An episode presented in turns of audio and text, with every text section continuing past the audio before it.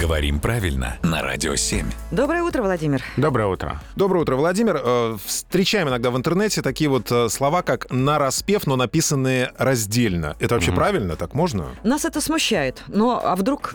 Правильно смущает, потому что на распев надо писать слитно. Пусть нас не смущает, в свою очередь, наличие... Это наречие, да? Существительного распев, да, на распев как, наречие, и оно пишется слитно. С наречиями вообще проблема в русском языке, потому что разные наречия образованы от разных слов, и там нет единого простого правила, там очень много правил, какие-то слова вообще проверяются только по словарю.